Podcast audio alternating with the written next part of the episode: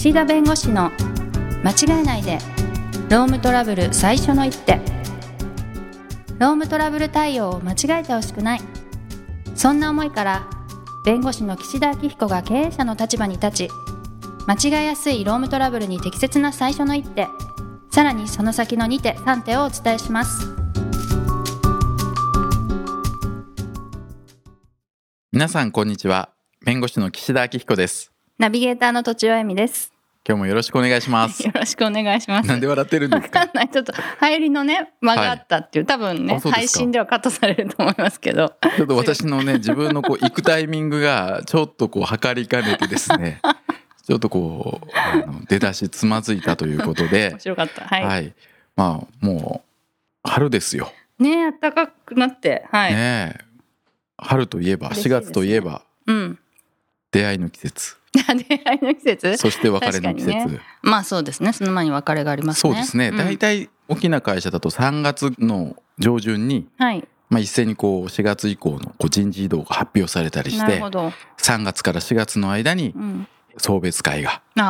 各部署で開かれると、はいはいまあ、そんな時期ですね。なるほど。ということで出会いの季節別れの季節、うんうんそして移動の季節と 移動そうですねいうことでまあ、今日はちょっと移動についてですね、はい。話をしてみたいと思います。はい。移動というと、はい。まあ、なんか難しい言葉で言うと何ですかね配置転換というかですねあ東京から大阪営業所に行ってくださいとか。ありますね。都内だったらなんか港区の営業所から江戸川の方に行ってくださいとかまあいろいろあるわけですけれども、とちおさんはこれまでその人事異動をかけられたことってありますか？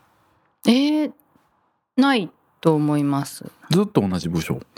希望を出して、はいそれが認められたっていうのはありました。はいうん。あでもそれでも今まで働いていた場所と違うところとか違う部署に変わって働かれたってことですよね。うんそうですね場所は一緒で、うん。まあ、大きなくくりも一緒でちょっとその中のグループが変わったって感じですかね。はい、でねこの移動についてはいはい。断る権利ってあると思います、あああると思います。うん、例えばどんなことだったら断れると思いますか？例えば東京から大阪にいてくれと。はい。4月1日。はい。でうちの会社は全国転勤もあるし。はい。君は正社員だしうん。もともとそういう転勤があることは知ってたと思うけどうんうん。今回東京から大阪に行きますと。はい。いや無理ですと。言えると思いますか、まあもともと知っててで入ってうん、それで何も言ってなかったんなら言えない気がするなでもしはいとちおさんがその立場になったとしてねこの理由で断りたいとか、この理由だったら断れるんじゃないかって何かあります？例えば東京大阪行く。例えばまあ通院してるとかどうですか？あついね。うん。自分の病気。はい。うん。でそこの病院じゃないとうん。なんかダメな理由があるとか、はい。あと何でしょう。まあメンタル的なことであればはい。環境が変わるとはい。非常に私の体調によろしくないとか。はいはい、ああそうですね。うん。まあいろいろこうやっぱりあるってですね。はい。昔ってこう人事異動っていうともう会社が一方的にあなたここに行きなさいとかこういう部署に行きなさいって言われたらもうはい断れないかったんですね基本的に。まあそれは法律上というよりも慣習的にってことですか？もう会社でやっぱり人をまあ雇用し続ける以上は、はい。その従業員の方の力というかね、うん。労働力をどこでどう活用するかっていうのは会社がまあ決められることが前提で、はい。まあ、就業規則という会社のルールの中にも、まあ、必要に応じて配置転換ありますよとか転勤ありますよってまあ書いてあるわけですよ。はい。なので基本的に、まあ、言われたら断れないうん。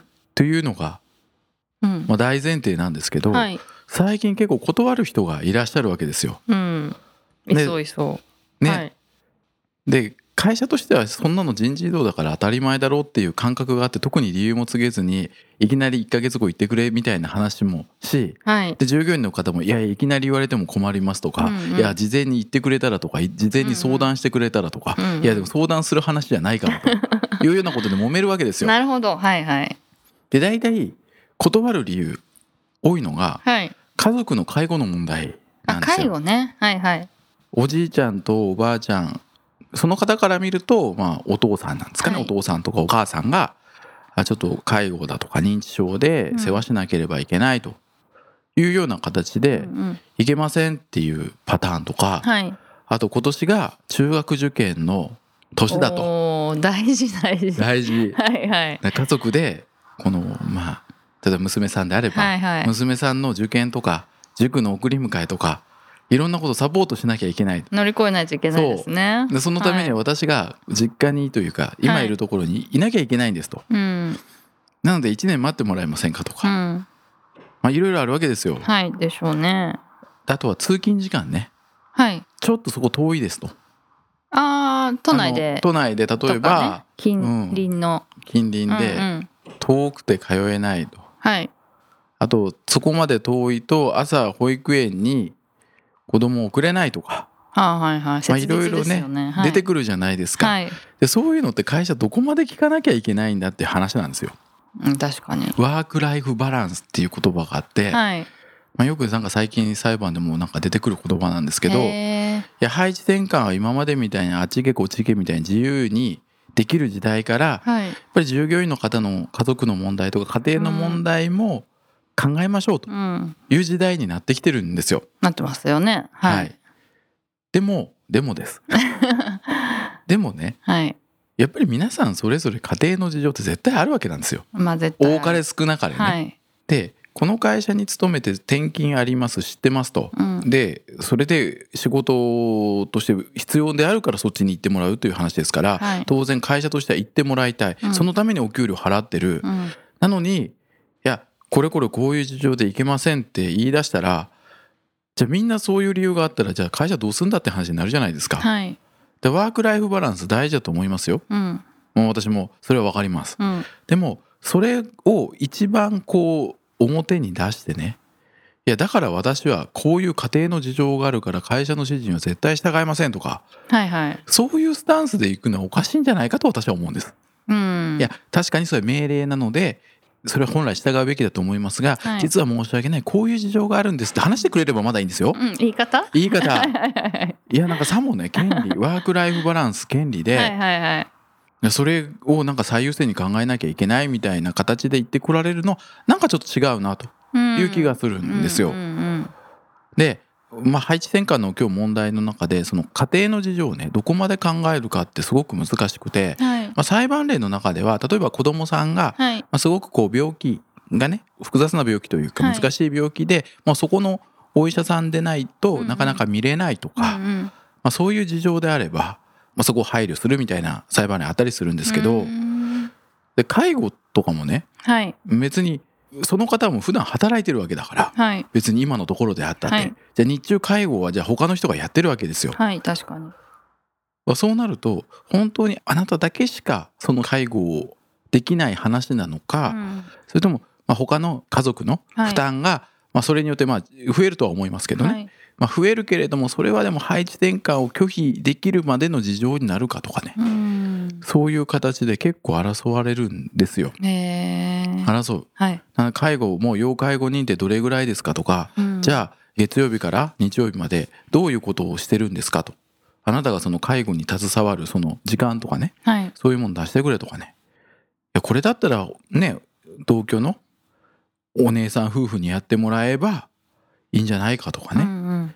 でそこでいやお姉さん夫婦だけに迷惑かけるわけにはいきませんって言われてもお姉さん夫婦に迷惑をかけることと 雇用契約に基づいて賃金もらってうんこの労務提供していただくときにそこまで強く言える話があってすごく難しくて、難しいですね、うん。はいはい。でなんならいいんだっていうね。うんうん。っていう話ですよ。はいはい。でどう思います？都庁さんとしてね。これは行かなきゃいかんとか。いやこれだったらそれしょうがないでしょ拒否してって。感覚としてでいいですけど。いやでもやっぱそれって明確にだ裁判のようにどっからボーダーでどっからじゃなくてやっぱり日頃のコミュニケーションでうん。どこまで気にしてくれてるかとかうん。例えばなんでしょうこういう介護だったらそのこういうサービスがあるよとはい。か上司が例えば代わりに探してくれたとかはい。なんかそういうのを感じたらじゃあもっと頑張ろうかなって気持ちになったりとかするものかなって思いますけど。うん。まあ、結局そこのあれでしょいきなりね何の思いやりもなく「はい行け」みたいな感じになるのがやっぱりね。そうですね。後のことはもう自分で考えてみたいな感じだと辛いですけど、相談に乗ってくれたらねいいかなと思いますけど。そうなんですよね。はい。なんかねあのそこなんです。うんうん。要するにそういうことがあってもそれを会社に言わずに自分の家庭の中でうまく解決してはい。従ってくださる方もいるので、うんうん。結局それを頑張ってこう解決してくださってる方とそこの頑張ることをしないでこんなこんなの拒否だとかって言っておっしゃってこられる方でやっぱそれは違うしうん、はい。もう本当にその雇用契約ってなんだろうっていう話になるんですけど、でもそこのねやっぱり打診とかねはい。なんとなくこう内示とかあはい若干ね感触伺いつつね特に中小の場合はいははい。それぞれの顔が見えてるわけですしはい。家族の状況もわかるわけだからある程度その辺はね法的にやるかやらないか問題は別としてやっぱりちょっとねその辺を探ってみてね。そうですよね、うん。経営者の方なり人事の方が。はいはい。で会社によっては1年に1回ねそういう意向調査みたいなのをしてて、は面談で、はい。配置転換できない理由があるなしとかね。書かせるんですよ。めちゃめちゃいいじゃないですあかそれだけ目立つとあれだけど いろんなことの中に、はいはい。あのどこの職種どういうの希望とかっていうところに配置転換に応じられる応じられないっていう応じられないみたいなところを特別丸するところがあって、はい。応じられない理由があったらそれ何ですか？ってまあなんか自由記載で書かせるようなところがあってね。そういうところにまあ書いておくと、まあ、会社としてもああこういう事情があるのかなとか、まあ、ちょっと考えるじゃないですか。そうですね。事前の根回しみたいなの大事ですよね、はいはい。それから会社の方が移動を出した瞬間にいや実は家族の認知症の問題があって配置転換応じられないんですって言われたらいきなり言われても。いやなんで面談いや1年に1回書いてる時に「いける」って書いてるのになんで急に「だって認知症いつからなんですか?」いや、うんもう3年前からですか？ってなったら「いや言ってよ」って話じゃないですか。そうですね。ということはそこは配置転換に応じられないほどの問題ではない可能性もあるわけで、まあ、そういった形で、まあ、会社としても移行を組みつつでも、ね、会社も業務の必要性あるからあそこはやっぱり応じてもらう時は応じてもらわないといけないし、はいはい。この配置転換の問題って結構ね答えが出ないんですよ。答えが出ないというかもう出るってなるともう裁判なんですよ。そうなんだ。配置転換拒否しますと。はい。で拒否したらどうなるかっていうと業務命令無視してますから、はい。業務命令違反で解雇になっちゃうわけですよ。業務命令なんですね配置転換って、配置転換でね。うーんでもちろんその命令ができなきゃいけないですよ、はい。例えば就業規則に配置転換ありますよとか雇用契約書に配置転換ありますとか、いはいはい。やないといけないんだけど、命令無視するわけだからもちろんねそれで無視してそのままでいいですっていうわけにいかないから会社としては最後解雇しちゃうことにはなって、じゃあ解雇の前提となる配置転換が有効か無効かを裁判で争う。ということになるんですよ。なるほど。で今のはあの移動のね事案でよく揉めるのがやっぱり家族の事情と、はい。あと不当な動機目的。私のこと嫌いでしょとか私のことをやめさせるために遠くに飛ばしたんでしょ。まあこれもよくあります。はいはいありそう。まあ、そういう問題ではあのそういうふうに言う人もいますけれども、はいそれはちゃんと業務上の必要性があってうん。そんな別になんか不当な目的とかないよと言ってあげるみたいなことも必要というか、まあ、そういうふうに言われないようにやっぱり人事としなきゃいけないうんうん。というのと、はい。あとは転勤じゃなくてその通勤ね。はいあのね大変だ。うん、2時間は長いね。結構通ってらっしゃる方いらっしゃいますけど、まあ、乗り換えの有無にもよりますよね。あの私のこれ別に法的なあの解釈とかはい。裁判例とか関係なく、私の勝手な独断。やったことあるんですか？2時間通勤。ない。うん。ないけどやっぱね90分が一つの目安？線。ドアトゥードアですか？ドアトゥードアで90分。ドアトゥードアで90分、うん。なるほど。余裕だなでそれを超えて2時間に近づくと、はい。やっぱりそれはちょっと遠いんじゃないんですかって議論が始まります。で別にそれはあのいいか悪いかは別なんですが、はやっぱりちょっとその負担が重たいっていうふうに言ってくる方がいるはいはい。ので一つの目安90分。で、うん。大体会社が考える90分と従業員の方が考える90分って違うんですよ。会社はなんとなく Google マップで 見てあ大体90分だなってなるじゃないですか。はいはい。でも従業員の方ってこういう問題になった時に家を出ますと、うん。家からバス停まで何分歩きますと、うん。そこから乗りますと、うん。で乗り継ぎで大体こうロスが何分ありますと、はいはい。で最寄りの駅に着いたけど最寄りの駅むちゃくちゃ混みますと、うん。うんすぐにホームから改札階に上がれないと、そしてその店舗まで行くのにまた10分かかります。だから2時間ですとか言ってくるわけですよ。さらに何分前に着かなきゃいけないとか、ね、そうそうあるととなるとね会社が思ってる90分って従業員の主張張を前提にすると2時間ぐらいになっちゃうことがあるんですよ。確かになりそなので幅を見てもね90分ぐらいで設定をまあ設定というか90分超えるとやっぱり争われる可能性があるんでう従業員の方の感覚で90感覚分ってことですか？はいはい。ぐらいにして、えー置かないといけないなというへえっていうようなねそれも別にね、なんかね決まりじゃないけど、やっはい。はいぱり白黒つけるよりもいかに揉めなくそうですよね。移動に従ってもらうかっていうところを考えた方がいいし、うんうん。でそうなるとねああそれね90分とか70分だったらそれはそれは普通の配置転換人事異動の範囲だからそれは争わない方がいいよって言ってくれるじゃないですか、うんうん。相手方も。はいはい。なのでちょっとそのあたりも意識してね勝つか負けるかよりもはいはい。揉めない配置転換ね、はいはい。配慮する配置転換みたいな形でね。はい。配置転換15分無理ね。って話すのは。もう話足りないんでまたどこかでこの話ははい。はい。したいと思います。はい。はい。ということで今日は配置転換の話。移動の話でございました。はい。はい。今日もありがとうございました。今回も番組をお聞きいただきありがとうございました。